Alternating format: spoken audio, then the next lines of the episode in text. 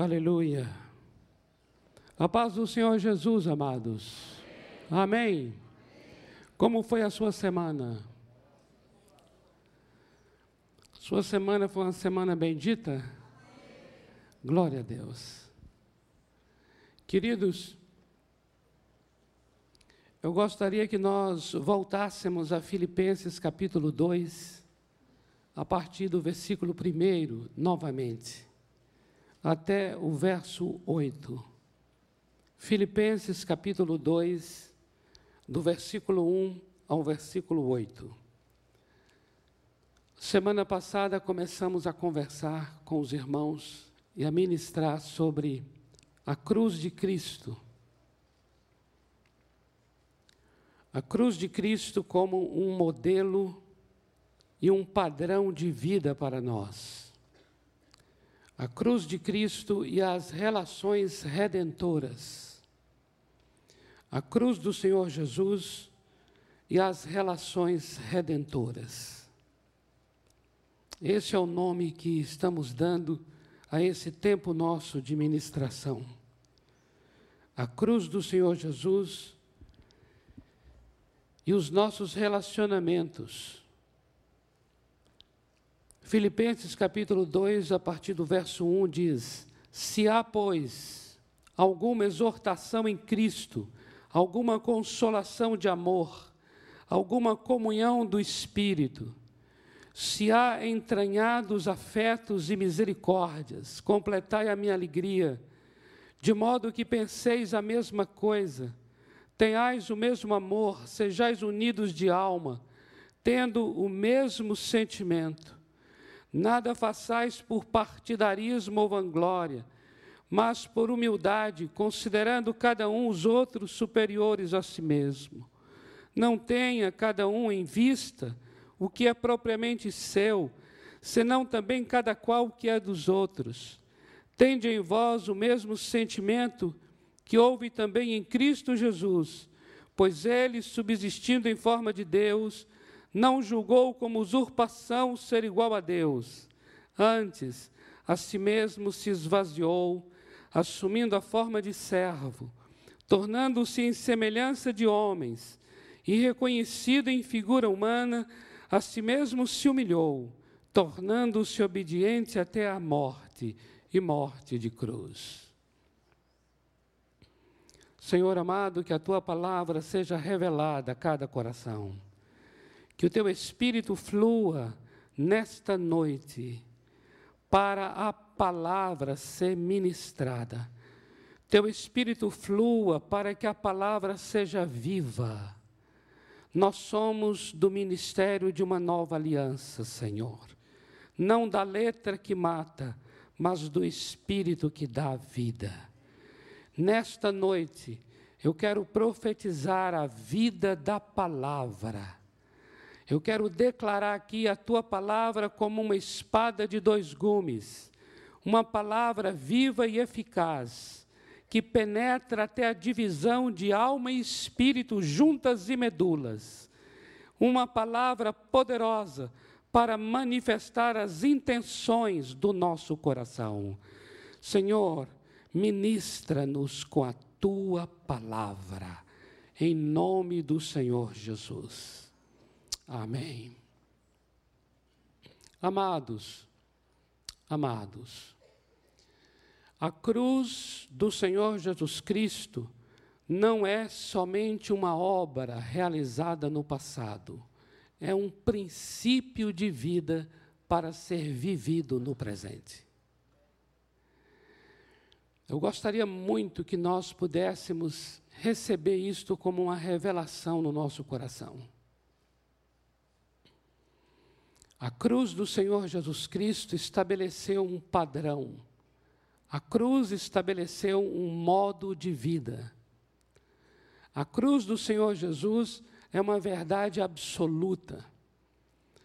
Nós lemos em 1 Coríntios capítulo 1, quando o apóstolo Paulo fala sobre a sabedoria de Deus e o poder de Deus, ele diz que a pregação da cruz é sabedoria de Deus e é poder de Deus. Nós podemos então compreender, amados, que a obra do Calvário é sabedoria de Deus para nós hoje e é poder de Deus para nós hoje. Sabedoria porque nos ensina como vamos viver.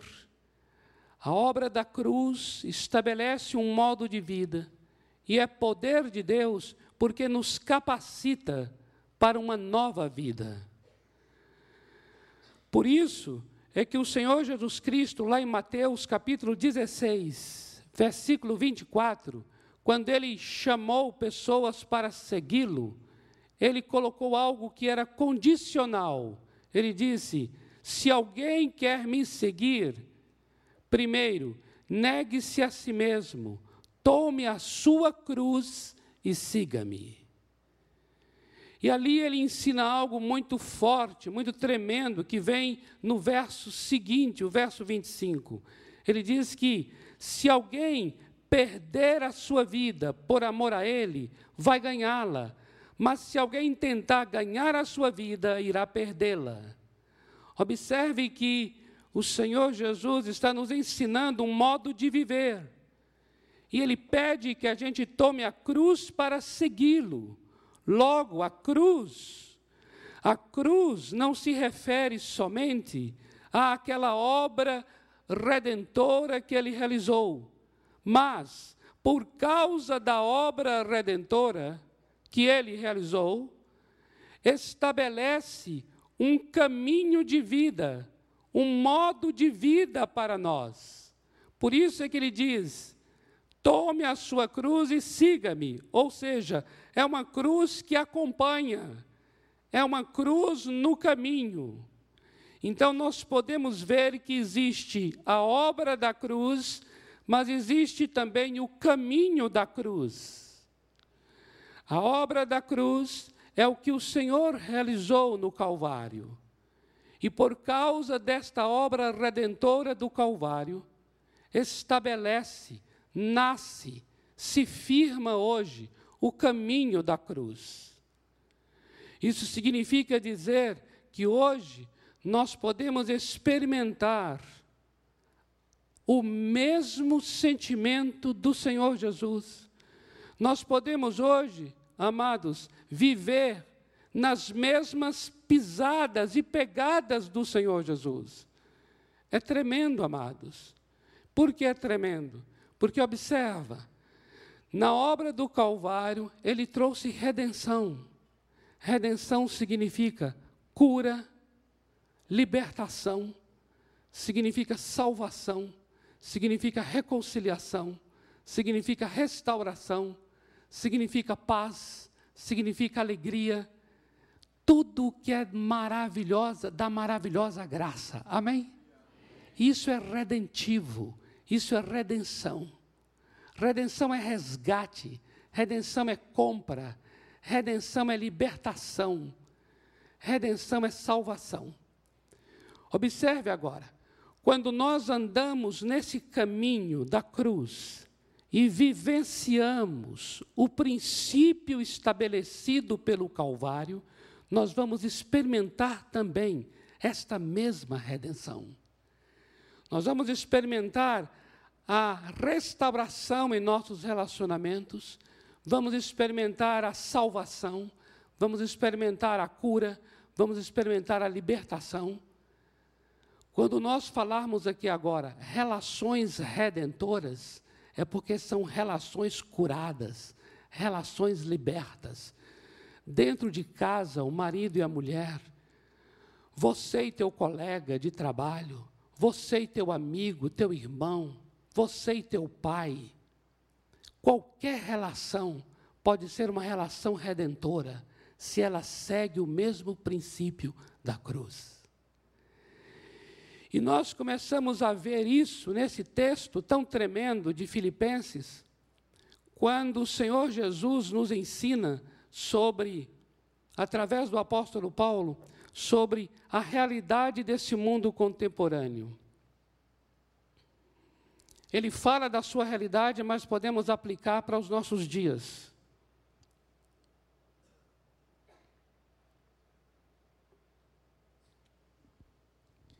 E nós vemos em nossos dias o que está escrito aqui no versículo 3. As nossas relações hoje são relações muito baseadas na disputa, na competição, no conflito.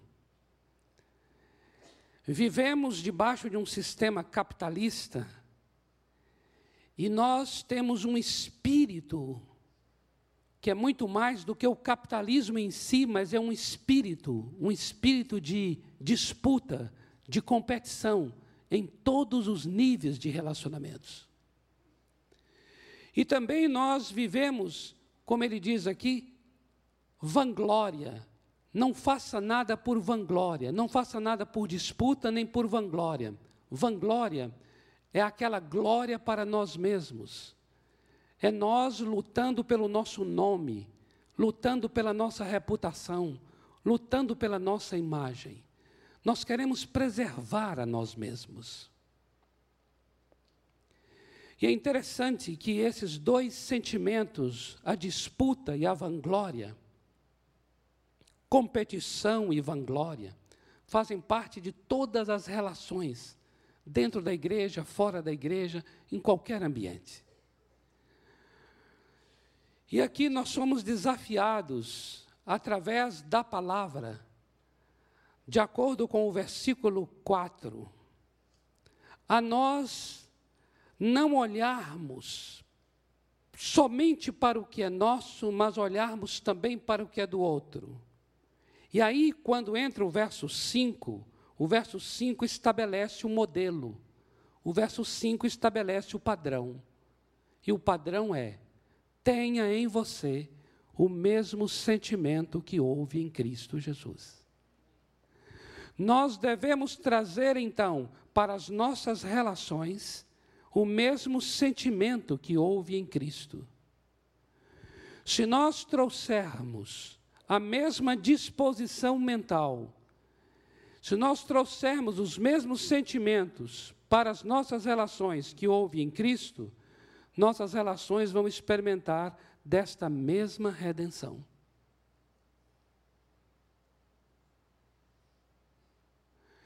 E como é que isso vai acontecer nas relações? É exatamente o que aconteceu com o Senhor. Observe agora o versículo 7, que diz: A si mesmo se esvaziou, assumindo a forma de servo. E aqui nós vimos algo muito forte da parte do Senhor, que ele esvazia da sua do seu direito de ser Deus, ainda que ele continuava sendo Deus, mas ele não faz uso disto. E ele assume a forma de servo. E servo aqui é a palavra doulos, escravo. Ou seja, ele agora vai servir os outros. Ele agora existe para promover o bem do outro. Ele agora existe para abençoar o outro ele agora existe para investir na vida do outro. E isso é muito forte. Por que isso é forte?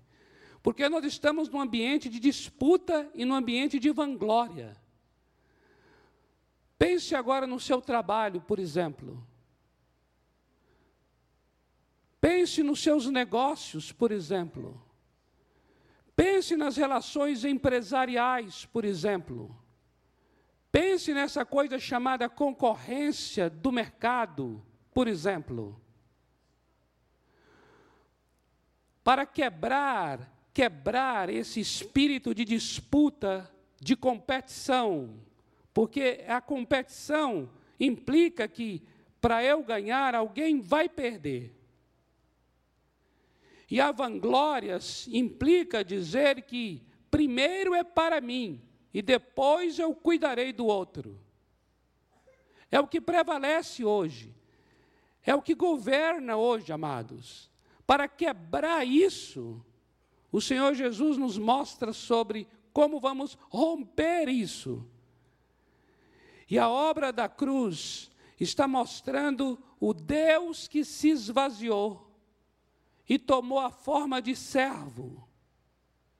A palavra diz lá em Marcos 10, 42 a 45, que aquele que quer ser o primeiro seja servo de todos. E aí Jesus diz assim: ele veio não para ser servido, mas para servir e dar a sua vida em resgate de muitos. O que ele, o que ele coloca aqui, amados, é que quando ele está dando a sua vida em resgate de muitos, ele está servindo. Então nós podemos entender que o padrão da cruz é: Deus esvazia de si e toma forma de servo, de escravo. E agora ele está trabalhando para o bem do seu inimigo. Eu sou o inimigo dele. A Bíblia diz que nós somos inimigos de Deus. Mas na cruz do Calvário está sendo o serviço de Deus em favor do inimigo. Ele está abençoando o inimigo, ele está promovendo o bem do inimigo. E só quando ele promove o bem do inimigo é que ele quebra o paradigma da disputa e da vanglória. Não é um negócio sério? Diga, diga se não é sério. É um negócio poderoso, diga se não é. É maravilhoso. Por isso eu quero aqui agora declarar pela palavra de Deus e exortar a mim e a você a que não entremos no espírito deste século. Amém? Nós precisamos romper esse espírito, romper esse aeon. Aeon é o nome dado a esse século, ao espírito do século. E como faremos isso? Tomando a forma de servo. Nós vamos abençoar aquele com quem a gente concorre. Nós vamos investir na vida do outro. Nós vamos orar pela prosperidade dele. Nós vamos tirar até dinheiro do bolso e investir na vida dele para que ele seja melhor do que nós. Eu vou orar por aquele com quem eu estou concorrendo para um cargo e para dizer assim: olha, eu abençoo você para esse cargo, eu abençoo você para essa promoção, eu declaro que você será bendito neste lugar e você vai prosperar e você vai crescer mais do que eu e você será melhor do que eu. É abençoar, amém, amado? Você, quando faz isso, você entra pelo princípio do Calvário. Nesta hora, você vai promover redenção. Haverá libertação, haverá cura, e pode ter certeza de uma coisa, viu? De uma coisa, tenha certeza. O versículo 9 chegará. Aí você vai dizer assim: o que, que tem no verso 9? O verso 9 é de Filipenses 2 o versículo 9 chegará para a tua vida. Porque está escrito: porque o Senhor Jesus esvaziou-se e tomou a forma de servo, Deus o exaltou soberanamente e lhe deu um nome que está sobre todo nome. Aleluia. Aleluia. É isso mesmo, aleluia, glória a Deus. Amém, amados? Observa, o Senhor Deus te exaltará. Então, se nessa semana você ainda não fez um ato prático em obediência a esse princípio, eu quero te encorajar nessa próxima semana agora você fazer. Amém? Agora observa bem. Uma segunda e última coisa, gostaria de compartilhar com você, que finaliza o texto que é o versículo 8, que diz: E a si mesmo se humilhou, tornando-se obediente até a morte e morte de cruz. Aqui nós chegamos num ponto de relação redentora muito mais profunda. Porque aqui não é tão somente a forma de servo para abençoar o outro Aqui agora é você tomando o lugar do outro. é você se identificando com a outra pessoa de tal maneira, amados, de tal maneira, como se o problema, a situação dele fosse a sua. Observe o que o texto diz. Ele se humilhou. Foi o que aconteceu com o Senhor. E ele foi obediente até a morte. Agora observa, morte de cruz. Esse morte de cruz indica que não foi uma morte qualquer. Foi uma morte de substituição. Foi uma morte de identificação. Enquanto não houver identificação, não haverá redenção. Observa bem, observa bem. Nós ouvimos aqui falar de Mianmar. Eu não sei o que ia no seu coração enquanto a moça estava relatando o que acontecia em Mianmar. Mas talvez, talvez na maioria, talvez em todos nós, talvez em alguns, não sei, passa assim: me amar. Me amar. Ué, me amar. Tem que a única coisa de me amar, que você sabe que parece, vai dizer assim, me amar. Parece que. O que você sabe de me amar? Nada. O que você já viu? Nada. Pode ser que uma descrição dessa, ainda que esteja chamando-nos para nos importar, pode ser que para nós seja totalmente indiferente.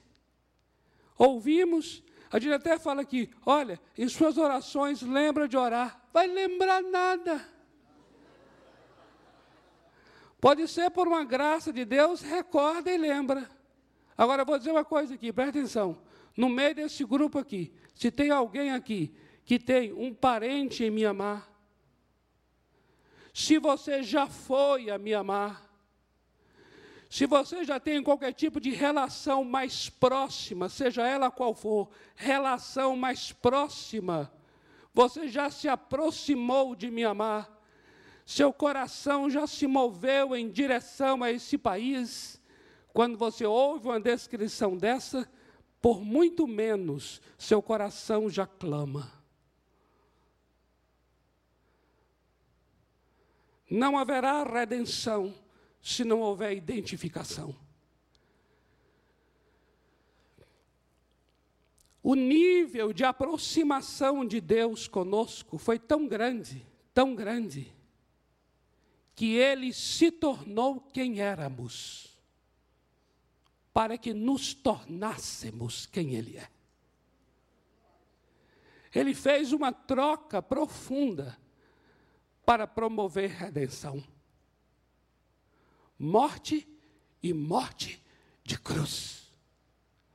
Quando dizem morte de cruz, amados, é porque ele está tomando o lugar de quem? De assassino, de pecador, de estuprador, de bandido. Porque cruz é lugar de bandido, cruz é lugar de réu, cruz é lugar, é lugar de gente da pior espécie. Quando diz morte de cruz, significa que Deus desceu a tal ponto que foi ao inferno. Tamanha a identificação que teve conosco. E por causa disto, trouxe para nós salvação. O que isso ensina para nós? Quando eu digo a vocês que nós estamos falando da cruz não apenas como a obra realizada no Calvário, mas como um princípio de vida para hoje, eu quero que você receba em seu coração. Se você não se identifica, seja com quem for,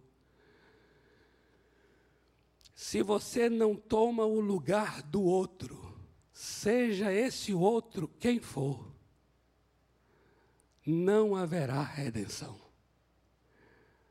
A redenção ocorre quando nós calçamos o sapato da outra pessoa. Isso é tão tremendo, amados.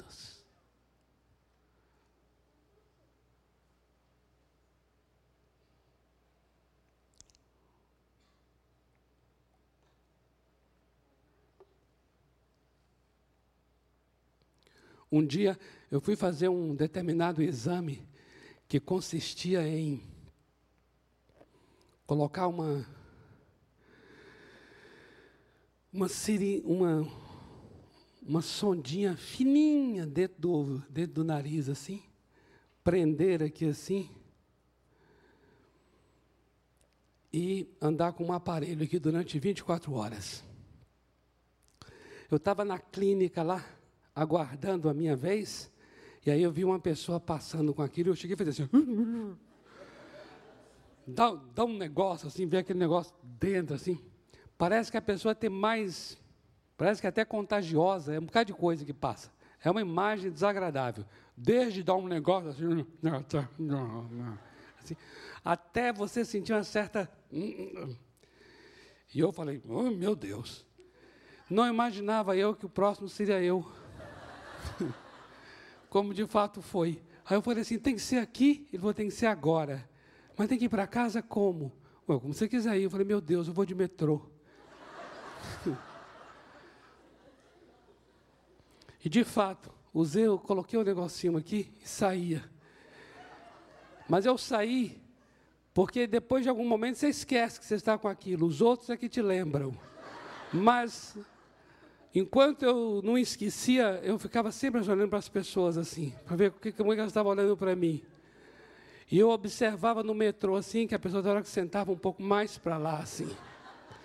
Porque a imagem, além de agonizante, passava uma determinada impressão que deveria talvez ser alguma doença que, porventura, poderia ser contagiosa ou coisa assim.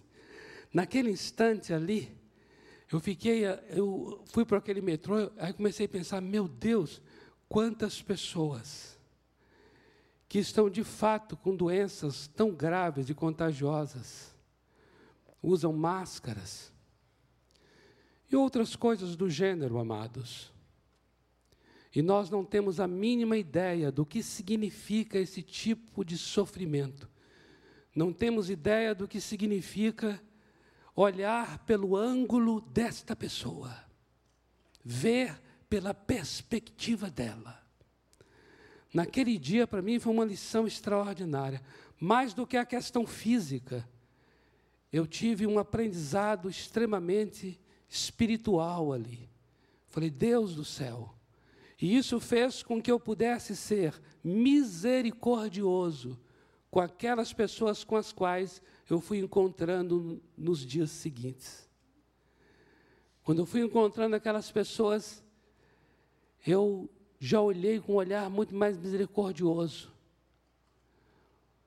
Porque eu pude, de algum modo, de alguma forma, experimentar um pouco do que significa os outros terem uma ojeriza e uma repulsa de você. Eu gostaria de ler sobre o Senhor Jesus Cristo alguns textos aqui da Bíblia.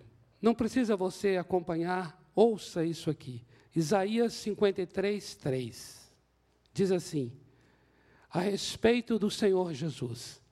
Era desprezado e o mais rejeitado entre os homens, homem de dores e que sabe o que é padecer.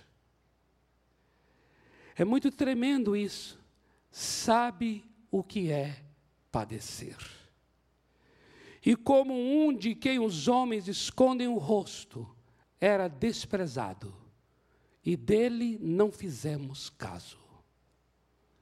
Ele era alguém que sabia o que era ser desprezado.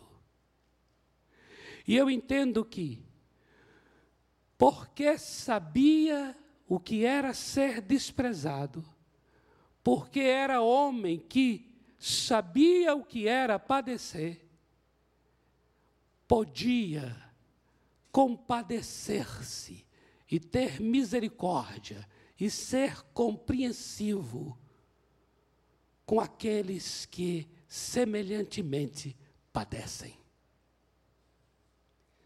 Eu não quero dizer aqui que só quem sofre entende quem sofre. Mas eu quero aqui afirmar sim que quem sabe o que é fraqueza entende a fraqueza do outro. Há uma identificação. Observe o que diz Hebreus 4,15 a respeito do Senhor Jesus. Diz assim: Porque não temos sumo sacerdote, olha só, não temos sumo sacerdote que não possa compadecer-se das nossas fraquezas. Antes, foi ele tentado em todas as coisas, à nossa semelhança, mas sem pecado. Está dizendo aqui que o Senhor Jesus era um sumo sacerdote que sabia o que era, sabia o que era sofrer, sabia o que era fraqueza. Por isso ele compadecia das nossas fraquezas. Em Hebreus 5:2 diz assim: "E é capaz de condoer-se dos ignorantes e dos, e dos que erram, pois também ele mesmo está rodeado de fraquezas.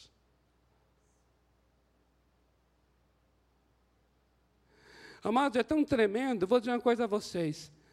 Eu já experimentei a, coisas tão redentoras, quando eu falo redentoras, você entende aqui o linguajar, né? Experimentei libertação, cura, tudo isso é redenção. Quando eu estou num momento de confissão, juntamente com outros. É tão forte aquele momento ali. Quando eu chego e compartilho e falo das minhas lutas, das minhas fraquezas, das minhas tentações, aí o outro fala assim: puxa, tem hora que até a outra pessoa fala assim: puxa, pastor, eu nem sabia que o senhor era tentado nisso e sofria nisso. Eu falo: sofro, dependo do Senhor Deus. E é interessante o quanto eu e ele ficamos consolados, fortalecidos, encorajados pelo fato de nos identificarmos um com o outro nas limitações, nas debilidades. Olha o quanto isso é tremendo. Por quê? Por que é tão encorajador? Por que fortalece? Por que quando uma pessoa chega e fala assim: olha, você viveu isso, isso e isso, mas eu vou te contar, eu também já passei por isso, por isso, por isso, por isso eu quero dizer que eu entendo o que você está vivendo. Queridos, quando alguém diz isso, interessante, não muda nada da situação, mas imprime no coração um refrigério, um consolo, uma graça. Por que isso acontece? Por que isso acontece? Por que, amados? A resposta é: por causa do Calvário. Entenda bem, o Calvário estabeleceu um modo de vida para a humanidade. No Calvário nós temos um Deus que se tornou em figura humana fraco, um Deus fraco, um Deus que se identificou conosco em fraqueza tomou sobre si a nossa enfermidade, o nosso pecado, se identificou conosco. Um Deus que sabe o que é padecer, sabe o que é sofrer.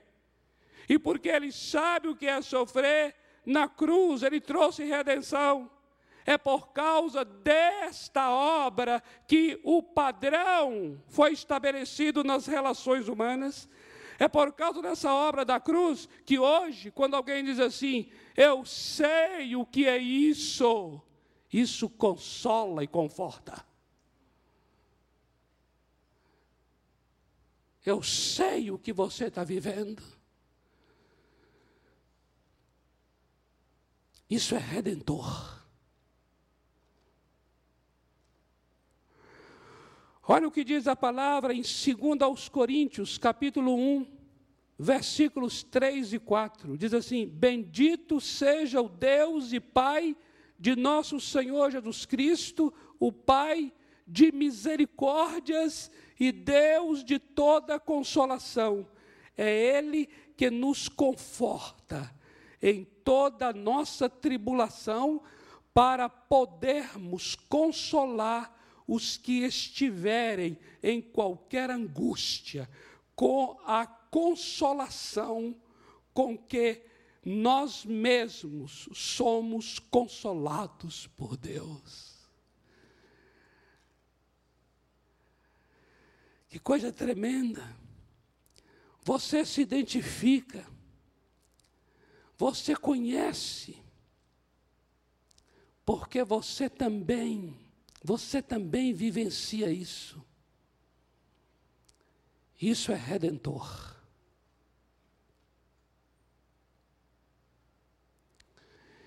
E para que isso aconteça, amados, é necessário que a gente se aproxime.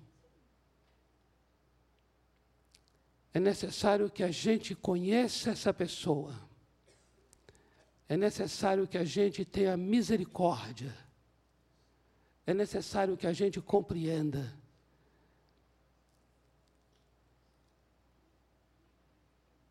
Não há como ter compaixão de longe. Não há como ter misericórdia à distância. É necessário se aproximar e aproximar de tal forma que a gente toma o lugar do outro e diz assim: agora eu também vou levar as tuas cargas. Isso é redentor. Gálatas capítulo 6, versículo 2: Levai as cargas uns dos outros. O que o Senhor Deus fez para conosco, Ele nos exorta para que haja em nós o mesmo sentimento que houve em Cristo Jesus. Amém? Vamos orar? Tem muita gente muito perto da gente e que talvez está muito longe de nós ao mesmo tempo.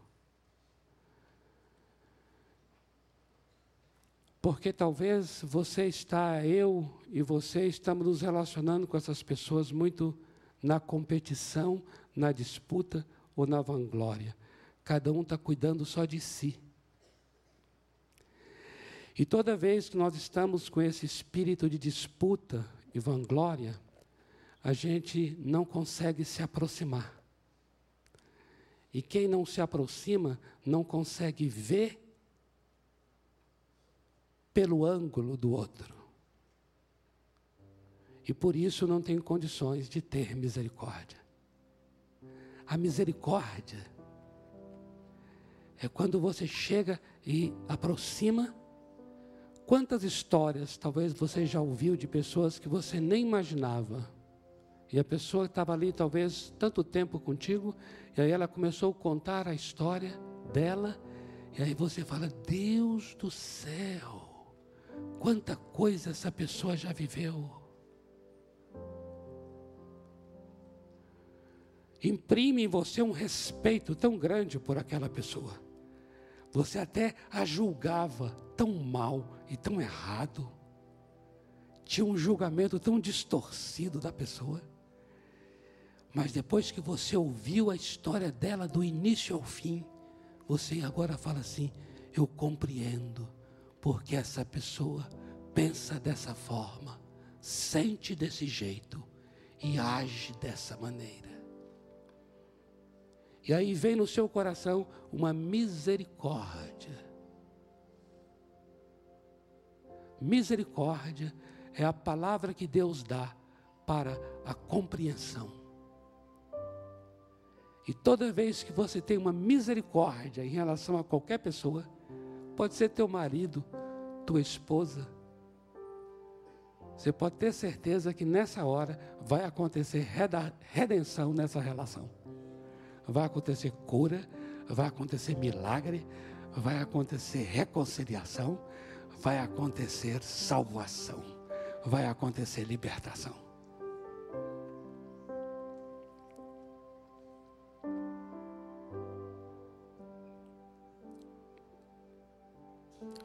Senhor amado, em nome de Jesus, eu abençoo cada um neste lugar para relações redentoras. Do mesmo modo como tu deixaste tua posição e tomaste o nosso lugar.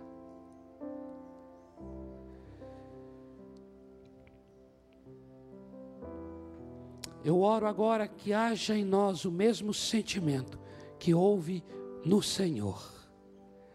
E cada um aqui também deixe a sua posição e tome o lugar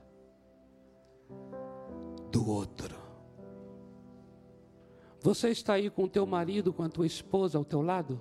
Então segura bem na mão dele, na mão dela. E eu queria que você orasse isso. Senhor, eu quero ter uma relação redentora com a minha esposa, com o meu marido. Eu quero calçar os sapatos dele, os sapatos dela.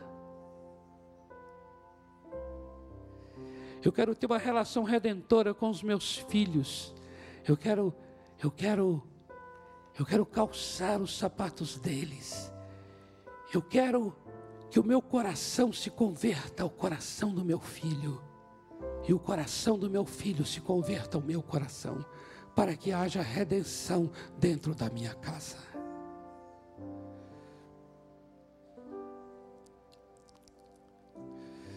Seja quebrado em nosso meio todo espírito de competição e de disputa todo espírito de vanglória, todo espírito de, de orgulho, de preservação da imagem da reputação. Estamos aqui para tomar a forma de servo, estamos aqui para nos humilhar até a morte e morte de cruz. Estamos aqui para nos identificar com aqueles que sofrem, Estamos aqui para dar ouvidos ao clamor mais silencioso, a angústia que está no, nas entranhas, uma angústia que a gente nem está escutando, mas é uma angústia, uma angústia que está minando, minando a estrutura da vida. Não queremos deixar isso vazar igual hemorragia psicológica e espiritual. Não queremos deixar isso vazar. Nós queremos ver essa dor tomar o lugar do outro. Nós queremos ir a Ele onde Ele está. Nós queremos chegar lá e dizer: Eu estou vendo, eu compreendo, eu entendo o que você está vivendo. Você não está sozinha. Você não está sozinho. Oh, aleluia. Aleluia. Tem uma pessoa aí do teu lado, coloca, coloca a tua mão no ombro dele. Coloca a tua mão no ombro dele. Você não está sozinho, meu amado. Diga isso para ele assim. Você não está sozinha, minha amada. Eu não te conheço profundamente, eu sei que agora isso é apenas um gesto simbólico, é um gesto superficial que estamos fazendo aqui nesta noite, mas é um gesto simbólico para poder dizer assim: Eu entendo teu coração, meu amado, minha amada.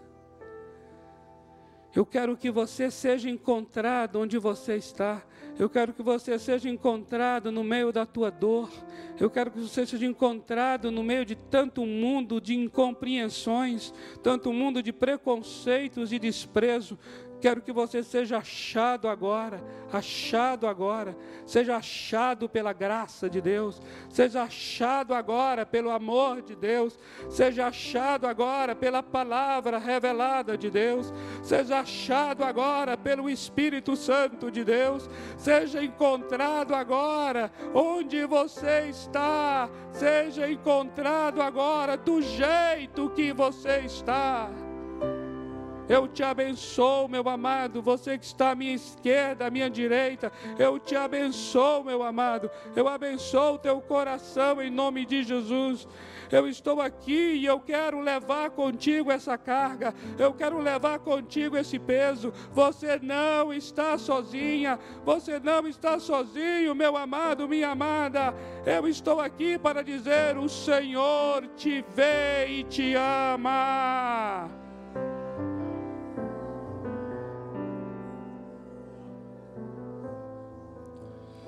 Haja redenção agora, haja redenção agora, nesta noite, haja libertação, haja cura, haja saúde, haja alegria de volta, alegria de volta, haja reconciliação, a paz retorne, retorne a paz, retorne o ânimo, retorne o ânimo, aquele que estava desanimado, retorne o ânimo, haja força de volta, força de volta.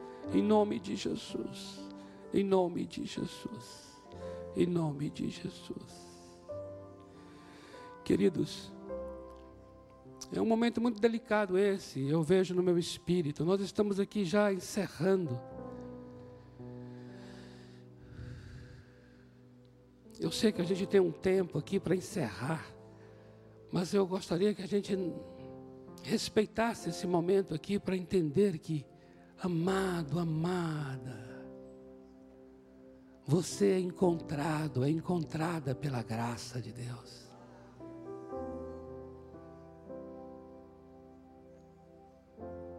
Haja redenção agora. Haja redenção agora.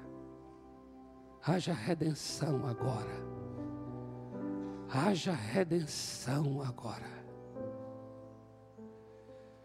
Nós não aceitamos as pessoas se matando em nosso meio, suicidando em nosso meio. Nós queremos declarar agora: cada um nesse lugar é encontrado onde está, e a graça do Senhor alcança agora. Agora. O amor de Deus alcança agora porque o Senhor Deus se tornou quem eu era, para que eu me torne quem Ele é.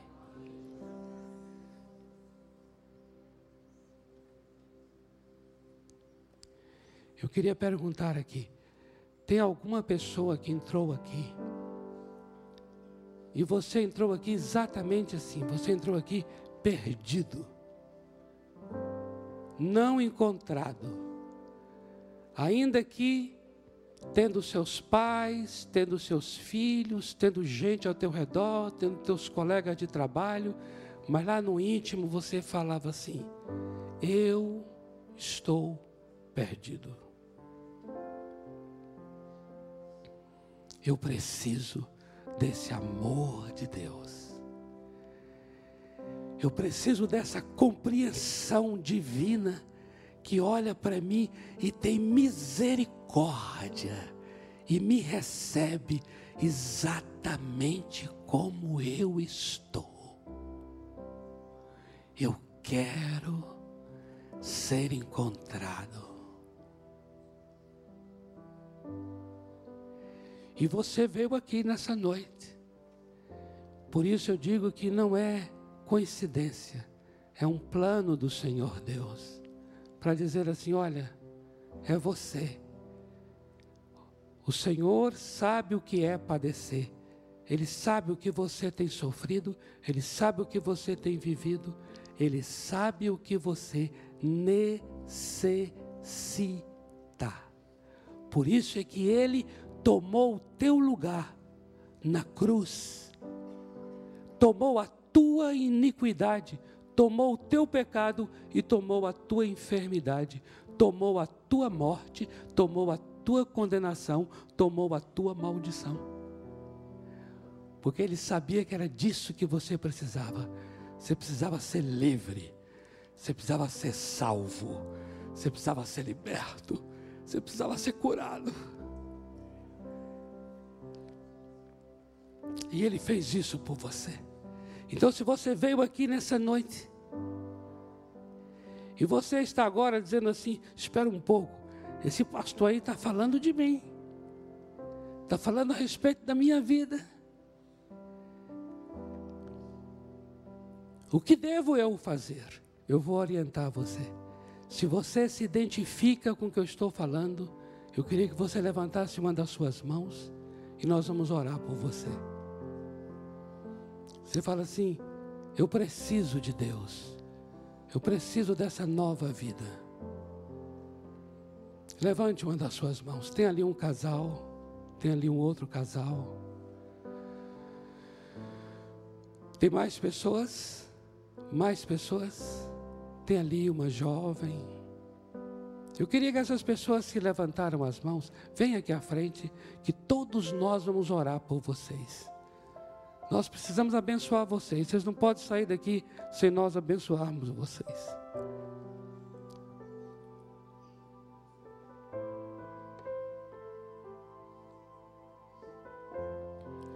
Quantas pessoas estão aqui que talvez não levantaram a mão, mas falam assim: é de mim, é sobre mim que está falando. Eu quero mesmo, eu quero experimentar algo novo na minha vida. Eu quero uma coisa nova na minha vida. Pode vir, pode vir. Não se constranja, venha. De onde você estiver, venha.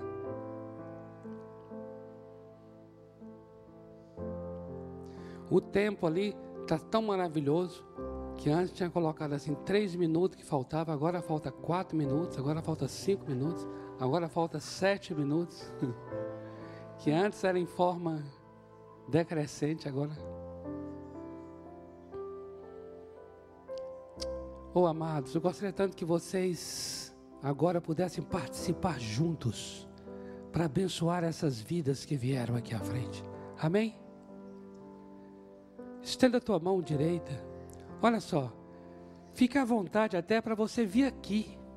Não importa se você conhece a pessoa ou não conhece, vem aqui para poder assim tocar na pessoa e falar assim: olha, eu não te conheço, mas eu ouso dizer, eu sei o que é padecer também. Eu sei o que você está vivendo. Amados, hoje eu estava celebrando o aniversário de um sobrinho meu de 18 anos. 18 anos. E esse menino que hoje está com 18 anos, quando ele tinha 5 anos de idade, 5 anos. Não foi aqui em São Paulo, foi numa cidade do interior de Minas. Eu estava lá, num momento muito terrível na minha vida, vivendo uma depressão. Uma depressão. Talvez eu nem sabia se aquilo era depressão, mas era horroroso. Eu não queria estar aqui em São Paulo, eu não queria estar lá, eu não queria estar em lugar nenhum. Eu já era pastor. E eu estava num momento assim de muita angústia. Eu falei assim: vou lá para o interior de Minas, lá tem meus sobrinhos, talvez eu me alegre. Aí eu cheguei lá, não alegrava. Aí eu estava na agonia lá, eu falei: eu quero ir embora, eu quero ir embora, eu quero ir embora para São Paulo, eu quero ir embora. Telefonei para minha esposa para ir me buscar. Aí meu cunhado ia me levar. Aí eu estava no quarto, sozinho, sentado numa cama.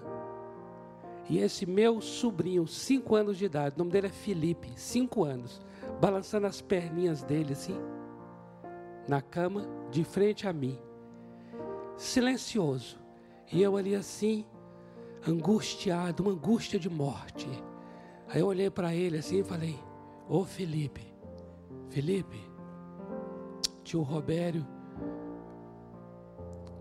não sabe o que fazer da vida.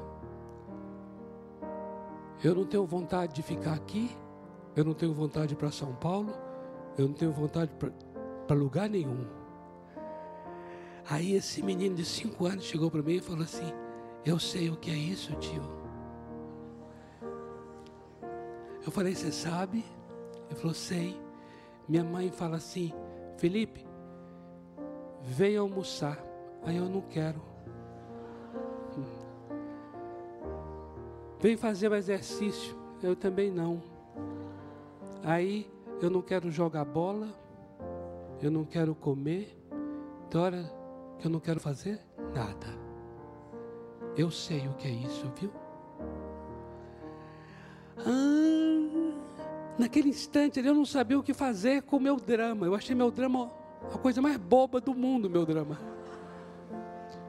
Porque o drama dele pareceu muito mais doloroso. Mas o que foi magnífico, que marcou minha vida, hoje eu falei para ele isso. Falei, olha, não lembro de muitas coisas da sua infância, mas isso não esqueci jamais. Que o que foi tremendo, amados, tremendo é que eu sabia que ele não tinha nenhum alcance e nenhum entendimento do que eu estava vivendo. Mas naquela hora foi redentor ele dizer assim: Eu sei o que é isso, tio. E mesmo que o drama dele fosse tão bobinho, mas é interessante ele também articular de tal maneira para dizer que ele não sabia, ele não conseguia ficar em lugar nenhum também. Ele conseguiu traduzir na linguagem dele exatamente o que eu estava vivendo. Para mim, o redentor foi o nível de compreensão. Por isso a palavra diz: o Senhor Jesus sabe o que é padecer. E Ele, quando olha para nós aqui, para os que estamos aqui à frente, Ele sabe o que é sofrer. Ele sabe o que é ter dúvidas, ele sabe o que é sentir nojo, ele sabe o que é você não querer nada com Deus, ele sabe o que é, ele sabe o que é tudo. Por isso eu gostaria muito que a gente pudesse nos identificar com esses amados aqui e abençoá-los. Estenda a tua mão direita para cá, nós vamos abençoar esses queridos que estão aqui à frente. Senhor, nós abençoamos cada vida que veio aqui à frente. Tu conheces a história de cada um, tu conheces os dramas pessoais, as lutas, e a tua palavra diz que o Senhor, na cruz do Calvário, tomou o pecado de cada um aqui, tomou a enfermidade de cada um aqui. O Senhor se identificou com cada pessoa aqui de tal forma que o Senhor tomou cada drama, cada problema, cada situação, cada mazela, cada sofrimento, o Senhor tomou na cruz. O Senhor levou sobre si as dores que eram deles. O Senhor levou sobre si a maldição que era deles. O Senhor levou sobre si a morte que era deles. O Senhor se identificou com estas vidas tão preciosas de tal maneira que o Senhor tomou o lugar deles.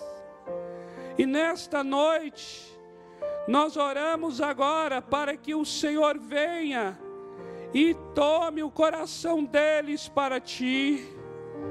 Eu abençoo cada homem, cada mulher, cada jovem, cada adulto, cada pai, mãe, cada vida que veio aqui à frente. Eu quero declarar agora, Pai, esses corações pertencem ao Senhor. Nós agora, como igreja, abençoamos estas vidas e declaramos para eles: haja um novo começo. Haja a partir desta hora um novo começo. Em nome do Senhor Jesus. Amém. Eu gostaria, amém. Vamos aplaudir. Glória a Deus.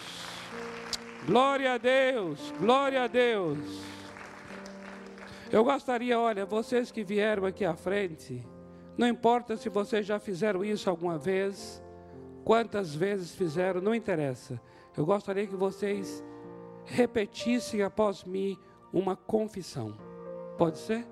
Não importa se vocês já fizeram isso, mas eu gostaria que vocês confessassem isso porque está de acordo com a Bíblia Sagrada. Vamos fechar os olhos e vamos declarar juntos, vocês que vieram aqui à frente, diga assim: Senhor Deus, eu tomo a iniciativa de confessar que Jesus Cristo é o Senhor, é o Salvador, Ele é o Alfa, Ele é o Ômega, Ele é o princípio e o fim da minha vida. E eu declaro agora uma nova aliança com o Senhor Jesus. Eu faço nesta noite uma nova aliança com o Senhor Jesus para sempre. E o meu nome seja escrito no livro da vida, em nome de Jesus.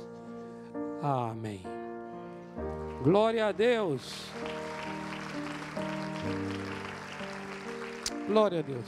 Amados, nós queremos conhecer mais vocês, porque, como nós falamos, não há como ter misericórdia se não aproximarmos mais. Não há como identificar se a gente não aproxima. Por isso eu gostaria que vocês acompanhassem onde está o nosso irmão, nosso querido irmão Neno, aquele irmão ali levantou a mão, ó. Vocês acompanhem esse querido, porque nós vamos dar um presente para vocês e queremos também tomar umas informações de vocês com o objetivo de abençoá-los, com o objetivo de orar e continuar orando pela vida de vocês. Amém? Porque o nosso objetivo é que a gente seja uma família para vocês. E vocês sejam uma família para a gente. Olha o Neno ali, ó. Pode acompanhar esse amado. Por favor, agradecemos muito pelo gesto de vocês. Glória a Deus. Aleluia. Amados, eu agradeço muito pela compreensão dos amados, por esses minutos que estamos aqui indo além do planejado. Eu tenho no meu coração, amados, de nós estarmos dentro, é claro, sempre do possível, mas frequentemente encerrando até antes mesmo das nove horas. Eu tenho isso muito forte no coração. Eu sei que nós estamos tendo algumas questões aí para serem resolvidas a respeito de o início da reunião. Muitas vezes ela inicia 10, 15 minutos depois, o que faz com que a gente também muitas vezes encerre 10, 15 minutos depois. Todas essas coisas estão sendo avaliadas, organizadas, com o objetivo da gente estar sempre primando pelo horário. Até para dar a você a liberdade de convidar outras pessoas, até mesmo já sabendo, não é? Para que não haja um tempo tão demasiado, o que dificulta muito até a participação de outros na reunião. Eu conto com a compreensão de vocês quando acontece momentos como este. Amém? Mas vamos orar encerrando esse nosso tempo. E eu quero abençoar para que a tua semana seja de fato uma semana de redenção. Pai, eu abençoo o teu povo que tem sido fiel ao Senhor, ao chamado para a obra da cruz. Um dia o Senhor salvou cada um aqui por essa obra tão tremenda. E agora eu oro para que o Senhor nos salve a cada dia, através desta mesma obra. Eu abençoo cada coração para nesta semana, Senhor, tomar o caminho da cruz, servir aos outros que estão ao redor. Eu abençoo pessoas aqui neste lugar, Pai, para que elas possam se aproximar de vidas, se identificar com pessoas, Talvez pessoas que estão ali tão perto e que estavam tão longe.